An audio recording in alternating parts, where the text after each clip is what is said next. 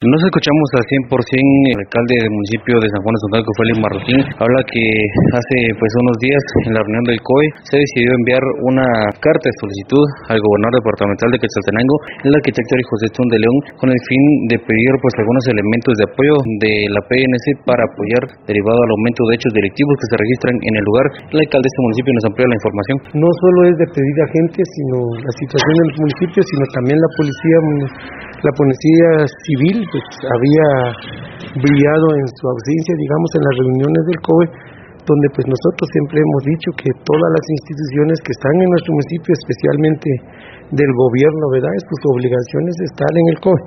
Entonces ahí resurgió la, el pensamiento ahí, en, digamos, en salud y contingencia que estuvieron con nosotros en la reunión donde se le hizo una petición al señor gobernador ¿verdad? de tomar muy en cuenta o ordenar a la policía que tiene que estar en la reunión y la segunda petición pues es verdad por problemas que tenemos en el municipio por delincuencia pues también peticionamos que se nos amplíe un poco más los eh, más agentes a favor de nuestro municipio. Sabemos que el municipio pues es grande y casi no contamos con suficiente gente.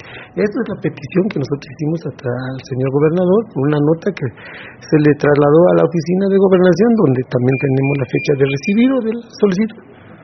¿Cómo ven actualmente la delincuencia en el municipio? Pues yo creo que siempre es lo que dijimos hoy en la mañana, tuvimos esta reunión donde pidiendo pues verdad de que eh, se termine esta situación en contra de las personas que son trabajadoras del municipio. Siempre hemos dicho San Juan Calco es vecinos honorables, trabajadores, pero con ese problema de la delincuencia pues siempre nos da pena. Yo espero, es lo que pedimos nuevamente a la Policía Nacional Civil, que siga controlando porque es lo que la versión que tenemos que hay unas personas que en moto, ¿verdad?, pasan asaltando, jalando las carteras y los bienes de las mujeres especialmente. Entonces nos da un poco de pena, pero esperemos que tiene que tiene que ponerse la justicia y capturar a estas personas para que estemos en paz como sanjuaneros.